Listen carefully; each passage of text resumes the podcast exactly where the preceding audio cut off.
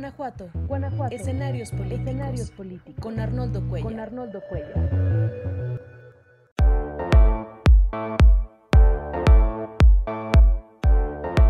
¿Qué tal? ¿Cómo están? Muy buenas noches. Soy Arnoldo Cuellar. Muchas gracias por acompañarnos en esta videocolumna de los martes, hoy 21 de julio de 2020. Quiero referirme esta vez a la política ficción que estamos viviendo, a la política propaganda e imagen que desde todos los niveles parece estar apoderándose de los políticos porque lo han elegido así pero que no está resolviendo ningún problema real. Política ficción que no resuelve problemas reales y problemas graves. Lo vimos en esta semana, esta semana de la que hacemos el análisis cuando estuvo en Guanajuato el presidente de la República, Andrés Manuel López Obrador, después de una larga ausencia, después de una notable relación ríspida, una mala temporada en el diálogo con Diego Sinue Rodríguez Vallejo, el gobernador de Guanajuato, jalonado por tensiones políticas, por lo que ya se ve como eh, proyectos preelectorales de, por un lado, los gobernadores del PAN, los gobernadores de oposición, el núcleo más duro es el panista, y por otro lado, Andrés Manuel López Obrador, que muy probablemente está en búsqueda y muy seguramente, mejor dicho, de refrendar su mayoría en los congresos y de prepararse para ganar después el referéndum en 2022 y completar su cuarta transformación. Sin embargo, lejos de hacer una política sólida,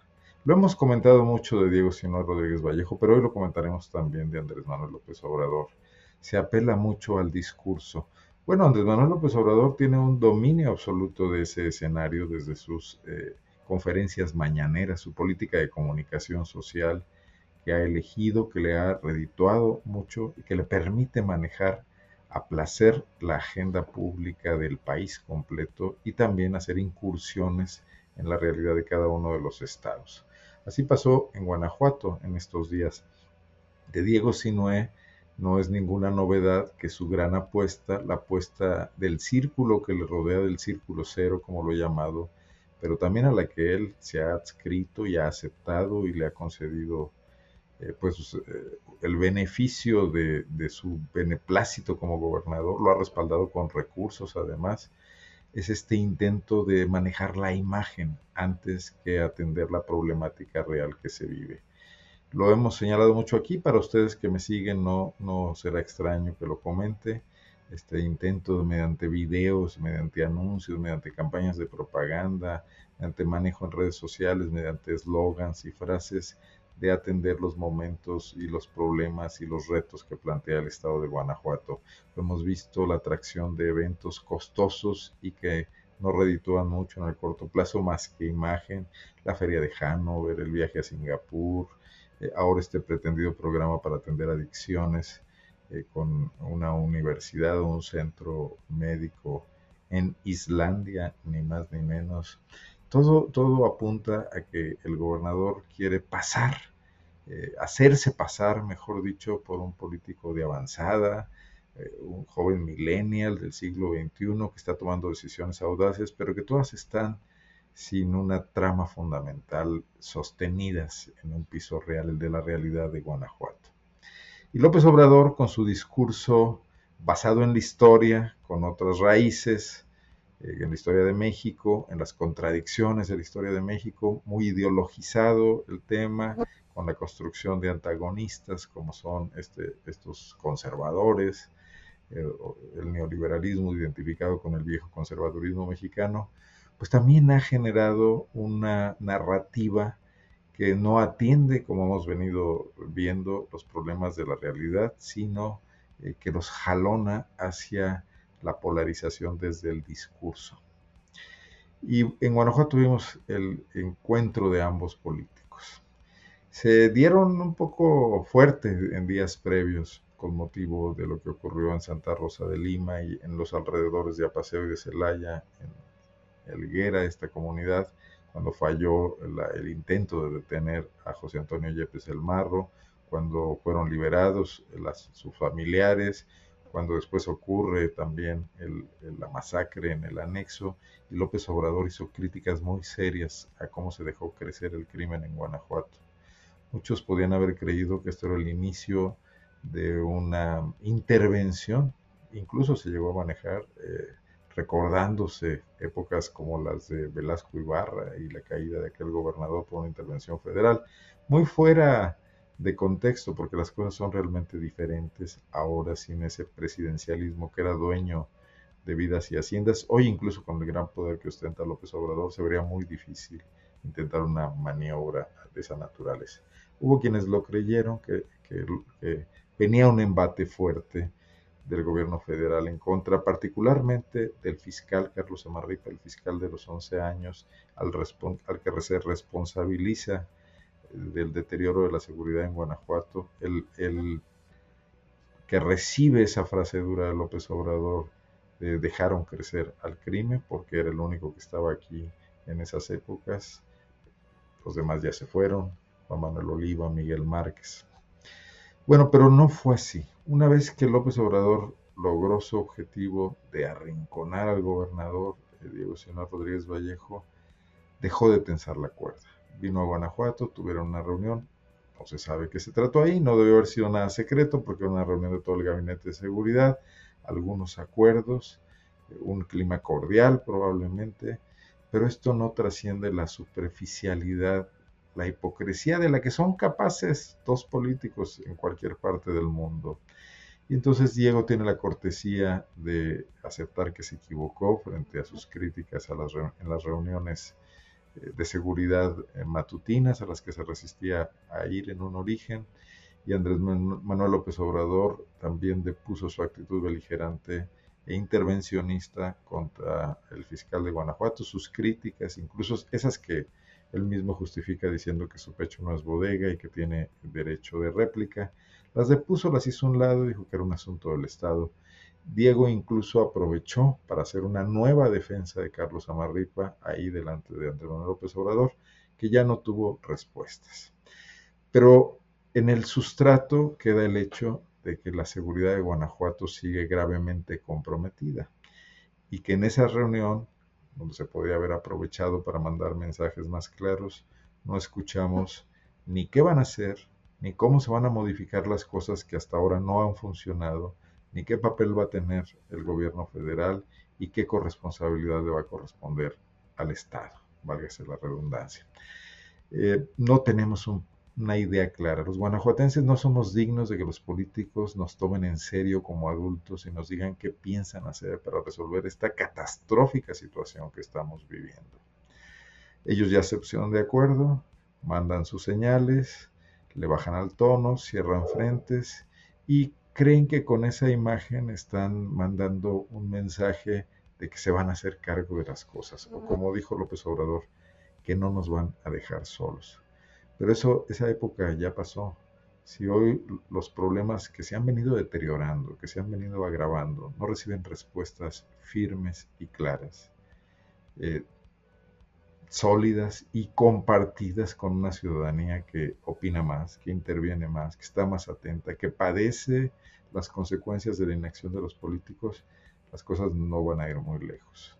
Y esto tendrá consecuencias de la única manera en la que lo pueden hacer los ciudadanos de a pie, que es en las votaciones, en las elecciones del próximo año. Bueno, siempre y cuando las haya, por cómo van las cosas, y ahorita nos vamos a referir también al tema de la pandemia, que son bueno, pues los dos grandes temas que nos han ocupado en estas charlas en los últimos tiempos, inseguridad y eh, emergencia sanitaria. Pero miren, por otro lado, no son los únicos, eh, Andrés Manuel López Obrador, Diego Sinue Rodríguez Vallejo, los políticos en general, Héctor López Santillana lo incluiría también en esta intención de manejar todo bajo un esquema de propaganda y de mercadotecnia y no de política y no de soluciones, sino que también ahora las organizaciones del crimen organizado, los que amenazan a la sociedad, se están manejando bajo el mismo esquema. México está cayendo en esta eh, realidad ficticia, esta realidad propagandística. Y lo digo por los videos que se conocieron este fin de semana de una cantidad notable de vehículos eh, armados y de hombres armados y uniformados que intensamente circularon y que tienen alusiones directas, por lo menos uno de esos videos a Guanajuato, de una fuerza, una fuerza paramilitar eh, identificada como integrantes del cártel Jalisco Nueva Generación. Se ven impresionantes, recibieron ese trato en la prensa, en la prensa nacional y en la extranjera. Eh, sin embargo, no deja de ser una, columna armada que no tendría mucho que ofrecer en un enfrentamiento frente a una unidad del ejército mexicano. Nadie está pensando que esto vaya a dar lugar a una batalla, no es la nueva división de, del occidente, digamos, porque no sería del norte. Es un efecto de, de causar temor en la población, terror y también de decirles a los políticos que se la tomen con calma y que van a estar ahí estas, estas fuerzas provocando desórdenes, ocupando espacios a los que el Estado hace mucho tiempo que ya no llega, copando municipios, quizás incluso amenazando gobernadores o, obligándolos a una paz eh, armada a cambio de impunidad.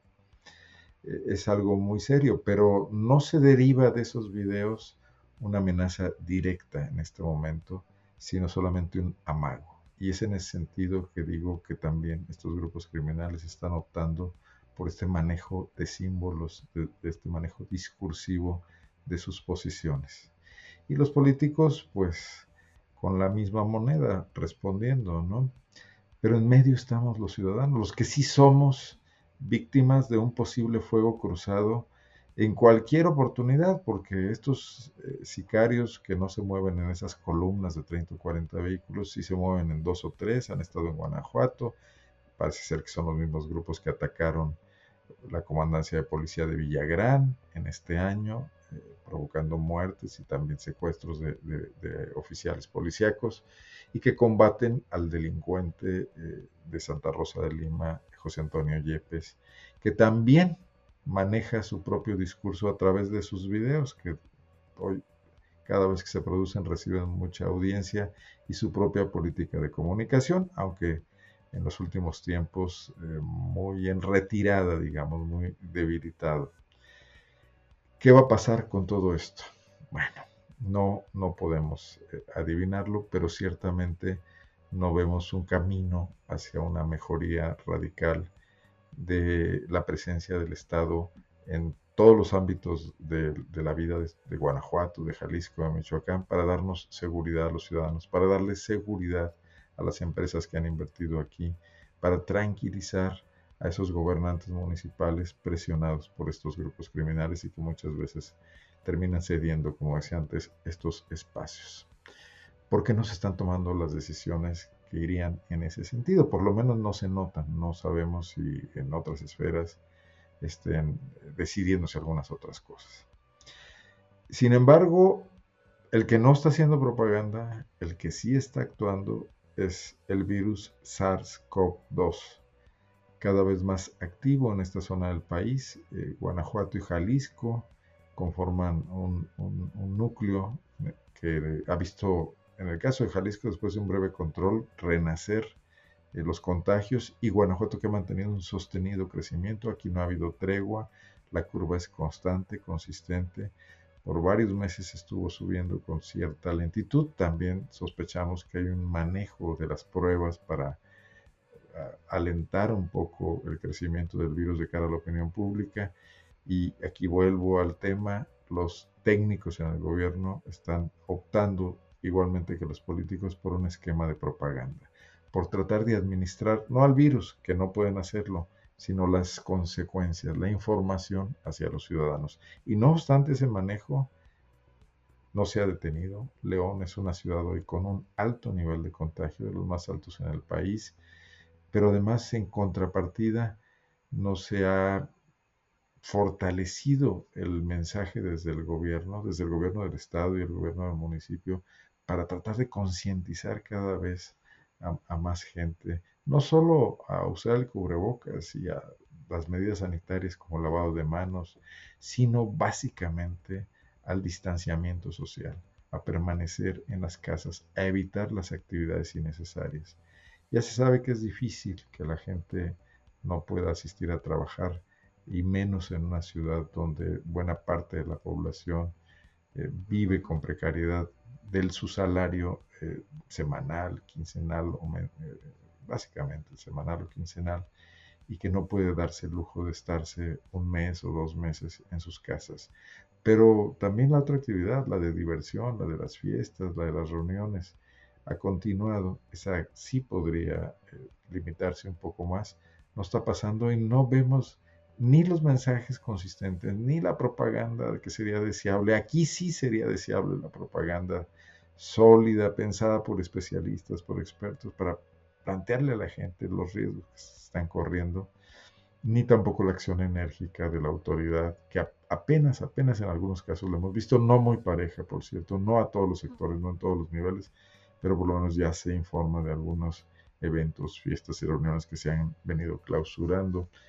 Eh, hasta eso hay que reconocer que no ha habido eh, denuncias de abusos policíacos, eh, pero sí se ha actuado con cierta mayor, de forma un poco más estricta, con mayor disciplina y eso, eso parece bien, pero habría que esforzarse aún más porque la situación no está para nada controlada menos aún con focos rojos como el del transporte público de León. Y aquí sí es una reiteración de lo que hemos venido diciendo en otras ocasiones. La autoridad norma las políticas de transporte público. La autoridad podría obligar solidariamente o si no eh, con medidas coercitivas a los empresarios del transporte a dar algo de lo mucho que esta ciudad les ha dado. Sí, ha sido un muy buen negocio para los transportistas del León eh, eh, la movilidad en la ciudad, protegida además en este consorcio que tienen con el gobierno municipal en el sistema integral de transporte público, han recibido los incrementos cada vez que los piden, nunca se han eh, retrasado conforme vienen el aumento de sus insumos. Ha sido un muy buen, buen, buen negocio y es momento de devolver algo a la ciudad. Podrían espaciar más el transporte en las horas pico, no en todo el día, en las horas pico no espaciarlo, eh, tener más infraestructura, tener más camiones para que la gente pueda tener espacio dentro del transporte público. León es una ciudad grande, no se puede cruzar de otra manera. El tema de la bicicleta lo hable en otro sentido porque habría que cambiar el sentido de la convivencia y de la movilidad en León en programas de profundidad y de largo plazo puede no ser la solución en estos momentos. No todo el mundo se, se mueve fácilmente en bicicleta y la ciudad tiene muchas desconexiones entre sus ciclovías, entre las zonas de donde se viven, los, los barrios dormitorio y las fábricas en León y los centros de trabajo. Pero sí hace falta un esfuerzo adicional.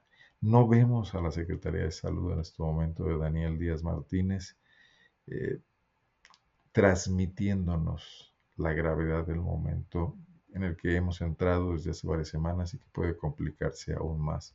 Están confiados en que hay capacidad hospitalaria, pero esta puede ser rebasada de forma muy rápida si los contagios no se controlan. Tienen eh, también en sus manos el laboratorio estatal y han contratado pruebas adicionales, pero siguen siendo pocas, siguen siendo insuficientes y también se están tardando mucho. Lo, lo dice la gente, cercanos a todos nosotros, todos tenemos a alguien conocido que se ha ido a hacer una prueba y han tardado hasta una semana en notificarlo, lo cual demuestra lentitud en el procesamiento. Se nos había dicho que teníamos un laboratorio muy competente. Es una pandemia global, no hay infraestructura que alcance, eso se entiende, pero esto pasa cuando se apuesta por la propaganda y no por las soluciones.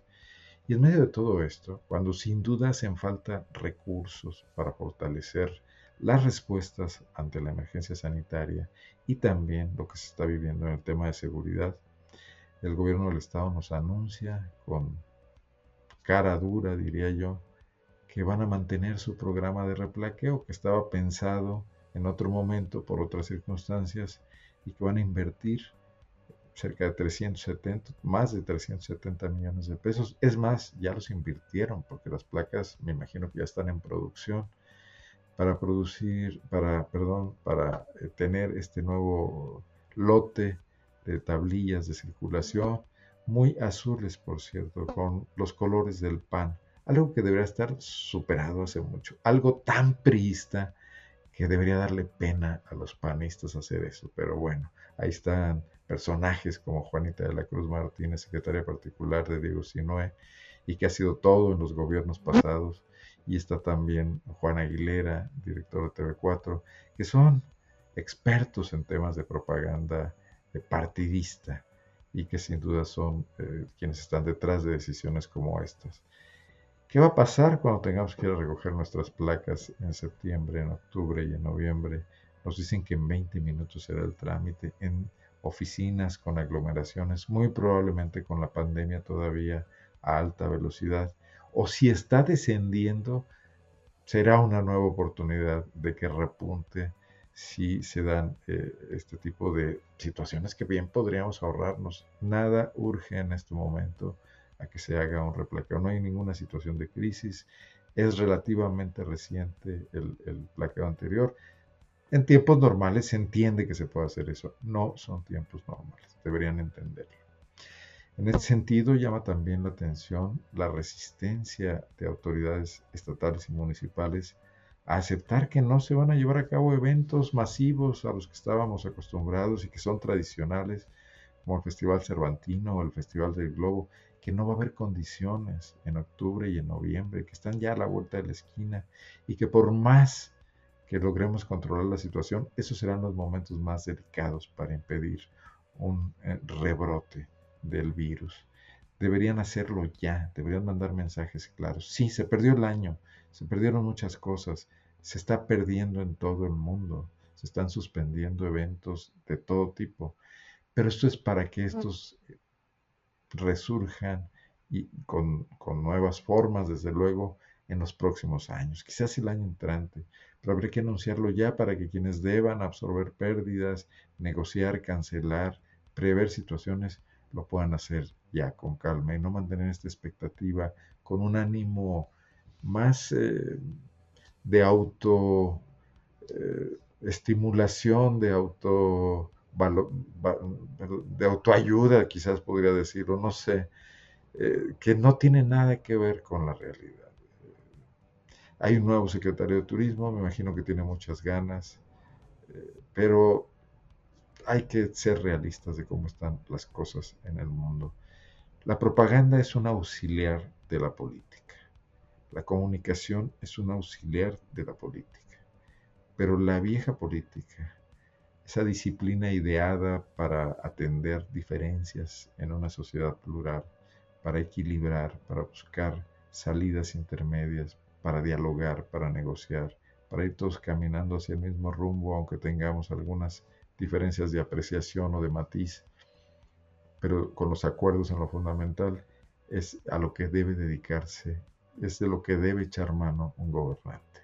Es lo que no estamos viendo en este momento. No hay eslogan más poderoso que una buena política, ni hay mejor mercadotecnia que una política razonable y sensata en tiempos de crisis. Y sobre todo que se nos diga la verdad, que se nos diga qué van a hacer en todos estos temas, qué se puede hacer, qué no se puede hacer, lo sabremos entender. Somos una sociedad madura, recordemos que Guanajuato es de las primeras entidades que le apostó a la alternancia en el poder. Luego se ha venido una larga estadía de un solo partido en el poder, lo cual también ha deteriorado mucho las cosas y, y, una grave responsabilidad de los que se dicen opositores, de esos partidos que cada vez se hacen más pequeños y que son espacios que solamente le apuestan a la negociación con el poder para sacar ventajas y no a ir por eh, toda, eh, toda la enchilada, como diría el clásico.